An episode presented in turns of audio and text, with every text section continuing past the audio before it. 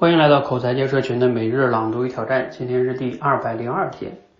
偶然呢看到一一则古代的笔记小说，明朝的冯梦龙写的《古今谈概》里的故事，说常熟呢有个人叫秦廷善，性格啊比较憨，比较怪，经常读历史书，恨得咬牙切齿。有一天呢，他就读书读到了秦桧杀害岳飞的情节，那是气得大骂。猛拍桌子，嗯，他老婆呢就劝啊，说你别拍桌子啊，家里就十张桌子，你都拍坏八张了，留着吃饭不好吗？这个秦廷善啊就骂他老婆，你什么意思？你是不是和秦桧通奸？就把他老婆呀打了一顿，你懂的。我之所以说这则笔记呢，是因为啊，和现在网上的有些辩论逻辑很像。公开场合的辩论呢，很容易演化成这种非彼即此的这个战队游戏。你不是我这头的，那你肯定是秦桧那头的。我自己看辩论呢，有一个心法哈，如果谈的问题越来越小、越来越细，那是有趣的辩论；如果反过来呢，谈的问题越来越大，比如说往对方人品上招呼，那就是啊，我们就要躲得远远的辩论了。好，摘自于罗胖六十秒。今天的内容哈，读了你有什么样的感想呢？你是怎么看待辩论的哈？嗯，谈到这个辩论哈，我自己有一个体会是什么呢？就是以前我们做销售的时候，啊，我相信如果你没做销售呢，你可能也被销售过。就是销售有时候跟客户之间，有时候也会因为一些问题，你感觉他们就吵起来了，或者辩论起来了哈。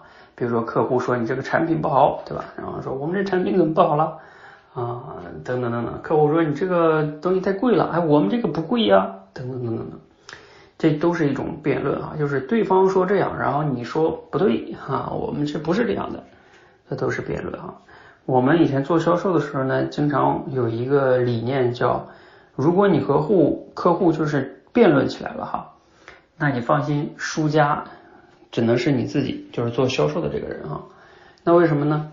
因为你辩论只有两种结果，第一种是你辩赢了，第二种是你辩输了。如果你辩输了，客户觉得他说的有道理，那客户就不买了嘛。那还有一种呢，你辩赢了，客户辩输了，那你觉得那你看，比如说我我给他辩赢了吧，我说了我这产品不贵吧，放心你也输了，为什么？因为对方不会买，因为你把对方辩赢了，对方输了，对方就不爽啊，不爽就不买了。